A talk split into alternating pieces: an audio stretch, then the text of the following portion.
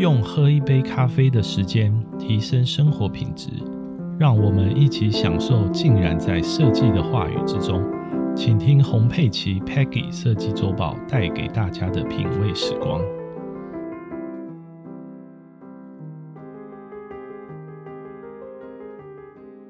星期五的夜晚，用喝一杯咖啡的时间提升生活品质。欢迎各位收听 Peggy 设计周报。节目中将会有近期设计展览动态。节目内容将会讨论关于建筑、室内景观设计的时事、趋势、关键重点、文章作品分享等议题。首先，我们先分享一则。近期设计展览动态：二零二三 Smart City 智慧城市展在三月二十八展到四月一号已经展出。那这次展览的主题呢是针对数位转型，再创智慧城市高峰。那它的重点在根据远距医疗以及城市数位基础建设、智慧治理能力等等，那持续推动产业及城市的数位转型，那这个展览呢，呃，我也有到现场去参观。它包括了就是智慧建筑展、智慧医疗展、智慧教育展，以及二零五零近邻城市展等等，非常值得去呃观看。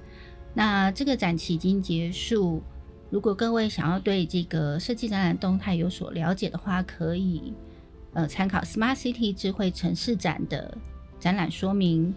Impressive comeback of ISH 二零二三，在二零二三三月七号的美英河畔法兰克福 ISH 展。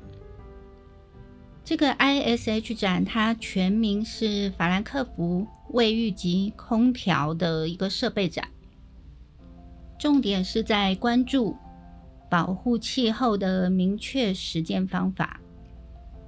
此次法兰克福 ISH 展，它包括了五十四个国家，总共展示了有供暖、空调、通风技术、智慧家居、建筑自动化以及现代永续的卫浴设计等，很适合现在时事的议题哦，提升。更适合老年人的卫浴需求，以及目前后疫情时代在越来越注重的一个免触控装置等等，很重要的一个趋势。那这个展出，呃，目前如果说各位对 ISH 这个法兰克福展有兴趣的话，可以在网络上再做一个详细的查询。在四月二十八到五月二十一，二零二三台湾的国际建筑展。展览，它的建材展在台北世贸艺馆。那这一次有展出 AI 智慧家庭、环保建材、隔音以及厨具卫浴等等。本周节目主题：空间设计心理学。我们这次的主题探讨室内与景观设计对人们情感、心理、行为的影响。那讲心理学听起来好像很深奥的感觉哦。其实，一个良好的空间，呃，不仅能够为人们带来舒适的生活体验，也可以提高人们的工作效率跟品质。所以，空间设计的心理学呃是相当重要的。我们将谈到，就是会有哪些因素会影响到空间设计心理学。以及我们要如何运用的部分，空间心理学影响的因素包括了有颜色、空间规划、光线、材质、声音、气味等等。那我们做一个概括的一个说明。关于色彩心理学的部分，色彩是空间中相当重要的元素之一，它能够影响人类的情绪、行为等等心理。所以每一种颜色，它都有一个特定的心理反应。比如我们说，红色代表能量、活力；粉红色代表浪漫、青春；棕色代表朴实、沉稳；橘色代表阳光、创造力；蓝色代表冷静；绿色代表和谐；白色代表高雅；黑色代表神秘、科技感等等。那整个色彩的本身亮度跟饱和度，还有对比度，以及我们调和色的调性不同，都会影响到色彩对于情感跟反应。譬如说，呃，现在我们听到的莫兰迪色，沉稳的莫兰迪色呢，它有稳重的灰白色调，那是属于比较低彩度的色系。这个是怎么由来的呢？其实，呃，莫兰迪他是一位在二十世纪意大利油画家 George Morandi，他是以比较沉浸式的画作著名，将画作上的红、蓝、绿等等颜色呢调和低饱和的一个灰色调，所以整个画作会呈现比较平和宁静的氛围。淡雅、温柔的一个高级感。那我们还有比较许多特殊的色彩名称，包括薰衣草色、藏青色、经典蓝、珊瑚红、紫罗兰色等等。空间中的色彩除了影响心理，也有被应用在治呃我们在治疗的部分。像蓝色就有助于放松、减低焦虑、降低血压；那绿化的部分就有助于像我们所知道可以放松眼部疲劳的部分。因此，在空间设计中选择我们比较适合的颜色，可以创造出舒适的心理环境跟效果。另外，我们提到空间规划的心理学，主要包括对于空间里的行为。就是我们人们在空间环境中进行的行为跟互动，一个移动的状态。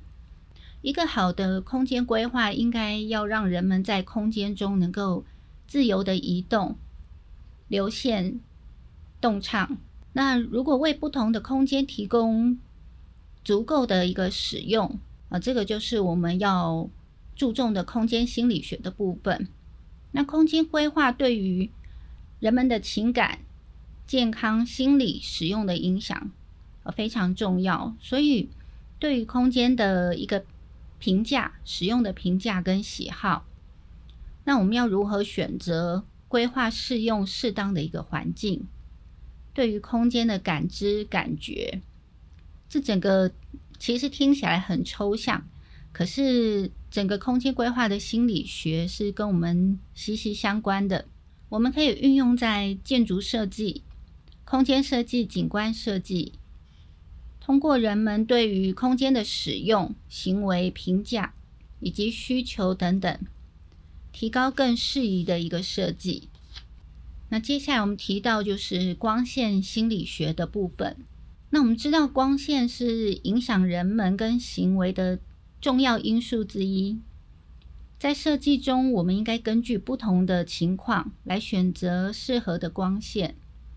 色温不同，可以创造不同的氛围。比方说，呃，色温在三千 K，它是属于比较暖黄光、比较温馨、放松、慵懒的氛围。色温在四千 K 是属于自然光，比较接近自然的光线。色温五千七百 K 到六千五百 K，那就是属于比较冷色系的冷白光，常常出现在教室或办公室。还有一点就是自然光线也是不可或缺的，所以我们自然光线的开窗或引入室内，可以呈现跟建筑之间、艺术之间的光影效果，而是非常变化多端的。啊，这可以广泛的一个利用光线心理学的部分。那下面我们提到材质心理学，材质跟纹理就是在设计中相当重要的元素。不同的材质跟纹理可以带来我们不同的感受跟体验。比如说木材可以让人感到很温润、亲和力、大自然的感觉，而金属可以带来现代感跟时尚感。在空间中选择适合的材料跟纹理，可以创造出一个独特的风格跟氛围，让人们在感觉里，呃，可以感觉到材质带给我们的舒适跟愉悦等等。那在声音心理学的部分。过多的噪音会让人们的健康跟情感造成负面影响，因此在设计中应该采取一些措施，那减少我们对噪音所感受的这个干扰。比如说，在使用吸音材料或设置隔音设备等等。那我们所提到的吸音跟隔音其实并不相同。吸音其实是让声音的能量可以被吸收，叫做吸音，减少声音的传递跟反射，还有降低它的回响。另外，隔音的部分呢，隔音是阻隔一个空间传递到另外一个空间的声音。我们以足够的隔音效果材质、密度跟厚度、隔间墙来处理这个隔音的部分。另外，我们也可以用分贝器来测试这个空间的 dB 值。那接着我们要谈论到的就是气味心理学。气味心理学其实主要包括有几个方面。第一个就是气味的记忆。那在空间内或人们身上喷洒的香水或者是扩香，都会让人唤起我们的记忆跟情感。那第二个气味的情感，就是对于气味，它其实可以让人心情变好；那反之，就会让人觉得有厌恶的感觉。第三点提到的是气味健康。什么叫气味健康呢？就是它是会对人体的健康产生好坏的影响。譬如说，我们种植天然的香草植物。那这些天然的香草植物能够萃取出芳香精油，或者是具有食用或药物等等的植物，那它是对人体健康产生好的一个影响。呃，像我们比较耳熟能详的，就是像薄荷类。那薄荷是可以冲泡薄荷茶，或者是用于口腔清新。那薄荷精油具有提神的效果。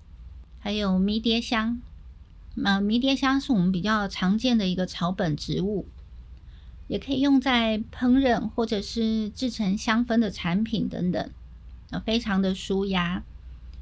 那还有香草，香草其实它的种子、叶子都有香味，而且可以运用在烘焙、点心啊、烹饪的部分，还有在调味都可以运用得到。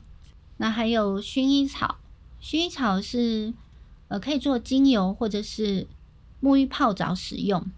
那它需有相当疗效的一个舒眠跟放松的效果。那所以在上班的时间呢，就不一定可以使用薰衣草，那可能会太舒眠或者是太放松哦。那可能要用一些比较提神的一个植物来做一个呃。提升精神的一个工作效率的一个效果。那相当多的香草植物啊，譬如说百里香啊、丁香、罗勒，它都有助于健康，也可以用在烹饪跟调味等等。那相反的，有一些呃植物，它的花粉可能会造成呃人们或者是儿童的过敏等等。那这些就是我们在气味上要特别的注意的地方。那以上所概略跟大家聊到的这些心理学的部分呢，其实，在空间设计心理学是一个涉及相当多因素的一个学科。就是我们刚刚粗略谈到，就有包括了颜色、规划、光线、材质、声音跟气味等等。那应该要考虑到这些因素的组合跟互动。来创造一个让人们感到很舒适、很愉悦的环境。通过设计的心理学考量，提供健康、舒适、安全的生活。机能与品质，以及满足人类对室内期望各种需求。那以上是今天为各位所分享的一个节目，谢谢各位，晚安。